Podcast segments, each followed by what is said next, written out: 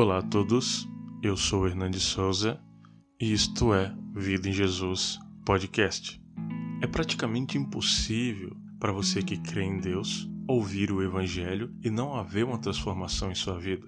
Não falo em vestir-se ou falar, pois todas essas mudanças são superficiais, mas sim uma mudança em seu modo de vida. Segundo Coríntios 3,18 diz: E todos nós, que com a face descoberta contemplamos a glória do Senhor, segundo a sua imagem, estamos sendo transformados de glória em glória, a qual vem do Senhor, que é o Espírito Santo. Hoje iremos falar do Evangelho que transforma. Mas antes de continuarmos, eu gostaria de te falar que você pode ser um apoiador desse podcast. O link está na descrição do Spotify, ou então você pode entrar no apoia.se barra Vida em Jesus Podcast seu apoio será muito importante para nós. Gostaria de falar também que você pode nos seguir nas nossas redes sociais. O nosso Instagram é o arroba Vida em Jesus Podcast. No Facebook é www.facebook barra Vida em Jesus Podcast. E no Twitter é o arroba podcast vida. Recado dado, vamos lá? Quando ouvimos sobre o Evangelho de Cristo, não mensuramos a transformação que ele pode trazer em nossas vidas. Um dos primeiros aspectos dessa transformação é bem visível. São essas as roupas e o nosso modo de falar. Mas, como disse no início, essas transformações são superficiais. A mudança que o Evangelho proporciona é bem mais profunda. Ela vai mudar seus hábitos, seus vícios e sua rotina em geral como por exemplo, certas coisas que você fazia normalmente antes de ouvir o Evangelho vão passar a te incomodar. Mas pode ficar tranquilo que não vai ser ninguém que vai chegar para você e falar o que é certo ou o que é errado. Geralmente é o Espírito Santo que vai causar esse incômodo em você. Mas fica de boa, você não vai ficar ouvindo a musiquinha do elefante na sua cabeça. Eu, por exemplo, quando ouvi o Evangelho pela primeira vez, Faziam 15 anos que eu era um fumante frenético, mas depois de ouvir o Evangelho, a transformação que Deus queria fazer em mim era tão latente que eu não consegui me batizar sendo fumante. Então parei de fumar. Essa, em mim, foi a primeira transformação profunda. Essa transformação veio antes mesmo da transformação de roupas ou da maneira de falar. Mas esse foi o meu caso. Jesus disse em Mateus 11, 28: Vinde a mim, todos os que estáis cansados e oprimidos, e eu vos aliviarei. Jesus tem poder para aliviar suas opressões. Ele que vai transformar você. E a Bíblia nos dá vários exemplos de transformação após o Evangelho. Em Lucas, capítulo 5, verso 1 ao 11 diz: Certo dia estava perto do lago de Genezaré, e uma multidão o oprimia de todos os lados para ouvir a palavra de Deus. Viu à beira do lago dois barcos, deixados ali pelos pescadores, que estavam lavando as suas redes. Entrou num dos barcos, o que pertencia a Simão, e pediu-lhe que o afastasse um pouco da praia. Então sentou-se e do barco ensinava o povo. Tendo acabado de falar, disse a Simão: Vá para onde as águas são mais fundas, e a todos lancem as redes para a pesca. Simão respondeu: Mestre, esforçamo-nos a noite inteira e não pegamos nada, mas, porque és tu quem está dizendo isto, vou lançar as redes. Quando fizeram, pegaram tal quantidade de peixe que as redes começaram a rasgar-se. Então fizeram sinais aos seus companheiros no outro barco para que viessem ajudá-lo. E eles vieram e encheram ambos os barcos, a ponto de quase começar a afundar. Quando Simão Pedro viu isso, prostrou-se aos pés de Jesus e disse: Afasta-te de mim, Senhor, pois sou um homem pecador pois ele e todos os seus companheiros estavam perplexos com a pesca que havia feito, como também Tiago e João, os filhos de Zebedeu, sócio de Simão. Então Jesus disse a Simão: Não tenha medo, de agora em diante você será pescador de homens. Eles então arrastaram seus barcos para a praia, deixaram tudo e o seguiram. O que acabamos de ver foi uma mudança tão profunda que estes homens abandonaram tudo para seguir o Evangelho de Cristo. Posteriormente, Simão, aquele Pedro famoso que cortou a orelha do soldado, viraria realmente um pescador de homens. Em Marcos, capítulo 5, a partir do verso 1, diz assim: E chegaram ao outro lado do mar, a província dos Gadarenos. Saindo ele do barco, lhe saiu logo ao seu encontro dos sepulcros um homem com espírito imundo o qual tinha sua morada no sepulcro, e nem ainda com cadeias o podia alguém prender, porque, tendo sido muitas vezes presos com grilhões e cadeias, as cadeias foram por eles feitas em pedaços e os grilhões em migalhas, e ninguém o podia amansar. E andava sempre, de dia e de noite, clamando pelos montes e pelos sepulcros, e ferindo-se com pedra. E, quando viu Jesus ao longe, correu e adorou, e clamando com grande voz, disse: Que tenho eu contigo, Jesus, Filho de Deus Altíssimo? Conjuro-te por Deus que não me atormentes, porque lhe dizia: Sai deste homem, espírito mundo. Entrando ele no barco, rogava-lhe que for endemoniado, que o deixasse estar com ele. Jesus, porém, não lhe permitiu, mas disse-lhe: Vá para a tua casa, para os teus, e anuncia-lhes quão grandes coisas o Senhor te fez e como teve misericórdia de ti. E ele foi e começou a anunciar em Decápolis quão grandes coisas Jesus lhe fizera. E todos se maravilharam. Aqui também vemos uma transformação, uma mudança de estado.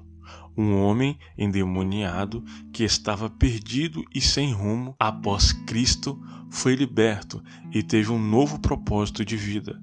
Ele recebeu o direito de pregar o Evangelho aos seus.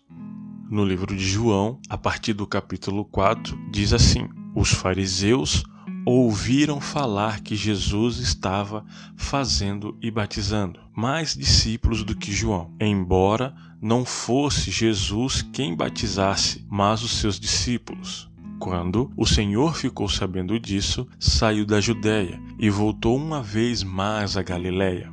Era-lhe necessário passar por Samaria. Assim, chegou a uma cidade de Samaria chamada Sicar, perto das terras que Jacó dera ao seu filho José. Havia ali o poço de Jacó. Jesus, cansado da viagem, sentou-se à beira do poço. Isto se deu por volta do meio-dia.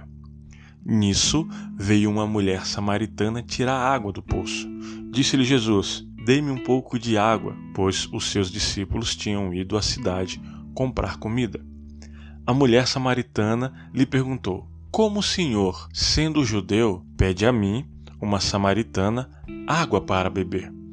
Pois os judeus não se dão bem com os samaritanos. Jesus lhe respondeu: Se você conhecesse o dom de Deus e quem lhe pede água, você lhe teria pedido e ele lhe teria dado água viva. Disse a mulher: O Senhor não tem com que tirar água e o poço é fundo. Onde pode conseguir essa água viva. Acaso o Senhor é maior que o nosso pai Jacó, que nos deu o poço, do qual ele mesmo bebeu água, bem como seus filhos e o seu gado? Jesus respondeu: Quem beber desta água terá sede outra vez. Mas quem beber da água que eu lhe der nunca mais terá sede. Pelo contrário, a água que eu lhe der se tornará nele uma fonte de água a jorrar para a vida eterna. A mulher então lhe disse: Senhor, dê-me dessa água, para que eu não tenha mais sede, nem precise voltar mais aqui para tirar água. Ele lhe disse: Vá, chame o seu marido e volte. Não tenho marido, respondeu ela. Disse-lhe Jesus: Você falou corretamente dizendo que não tem marido. O fato é que você já teve cinco e o homem com quem agora vive não é seu marido. O que você acaba de dizer é verdade. Disse a mulher: Senhor, vejo que é profeta. O texto continua, onde a mulher vai até os seus e relata as coisas que Jesus a disse. A transformação aqui, além de ser de caráter, pois Jesus é sutil em falar o ponto de pecado dessa mulher quando afirma que o homem com que ela vive, nenhum dos seus antecessores dela fora marido, e a aceitação verídica da mulher, pois ela disse a verdade a ele. É uma transformação cultural também. Os judeus e samaritanos não se falavam, e também Jesus acaba transformando isso. Em Atos, capítulo 9, a partir do verso 1, diz assim: Enquanto isso, Saulo ainda respirava ameaças de morte contra os discípulos do Senhor. Dirigindo-se ao sumo sacerdote, pediu-lhes cartas para as sinagogas de Damasco, de maneira que, caso encontrasse ali homens ou mulheres que pertencessem ao caminho, pudesse levá-los presos para Jerusalém. Em sua viagem, quando se aproximou de Damasco, de repente brilhou ao seu redor uma luz vinda do céu. Ele caiu por terra e ouviu uma voz que lhe dizia: Saulo, Saulo, por que você me persegue? Saulo perguntou: Quem és tu, Senhor? Ele respondeu: Eu sou Jesus, a quem você persegue. Levante-se, entre na cidade. Alguém lhe dirá o que você deve fazer. Os homens que viajavam com Saulo pararam emudecidos. Ouviram a voz, mas não viam ninguém. Saulo levantou-se do chão e, abrindo os olhos, não conseguia ver nada. E eles o levaram pela mão até Damasco. Por três dias ele esteve cego, não comeu nem bebeu. Em Damasco havia um discípulo chamado Ananias. O Senhor chamou numa visão: Ananias. Eis-me aqui, Senhor, respondeu ele. O Senhor lhe disse: Vá à casa de Judas, na rua chamada direita, e pergunte por um homem de Tarso chamado Saulo. Ele está em oração. Numa visão, vi um homem chamado Ananias chegando e impondo-lhes as mãos para que voltasse a ver. Respondeu Ananias: Senhor, tenho ouvido muitas coisas a respeito deste homem e de que todo o mal ele tem feito aos seus santos em Jerusalém. Ele chegou aqui com autorização dos chefes dos sacerdotes para prender todos os que invocam o teu nome. Mas o Senhor disse a Ananias: Vá, este homem é meu instrumento escolhido para levar o meu nome perante os gentis, os seus reis e perante o povo de Israel. Mostrarei a ele o quanto deve sofrer pelo meu nome. Então Ananias foi, entrou na casa, impôs as mãos sobre Saulo e disse: Irmão Saulo, o Senhor Jesus, que lhe apareceu no caminho por onde você vinha, enviou-me para que você voltasse a ver e seja cheio do Espírito Santo. Imediatamente, algo como escamas caiu dos olhos de Saulo e ele passou a ver novamente. Levantando-se, foi batizado e depois de comer, recuperou as suas forças. Saulo passou vários dias com os discípulos em Damasco e logo começou a pregar nas sinagogas que Jesus é Filho de Deus. Bem, não tem como falar de transformação e não falar de Saulo de Tarso, o Paulo. A transformação de Paulo foi uma mistura de todas as outras que citei acima, por assim dizer, mas também mudou a personalidade de Paulo. Era alguém com um coração feroz, mas depois de Cristo foi para mim um dos maiores pregadores do Evangelho de Cristo. Quando vem a transformação, ela é aparente. As pessoas te olham e falam: Nossa, o que será que aconteceu com ele? Virou crente? Seu brilho muda. Aliás, você ganha um brilho. Você está voltado para a luz e reflete a glória de Deus em seu caminhar. Se você não está ainda nesse ponto, não se preocupe. Continue pelo caminho do Senhor. Ore a Deus que permita que você resplandeça o Espírito Santo e viva a transformação do Senhor. Se você ouviu até aqui, muito obrigado pela sua companhia. Seja um apoiador deste podcast e curta nossas redes sociais. E se você gostou, compartilhe com alguém que você goste. Até a próxima.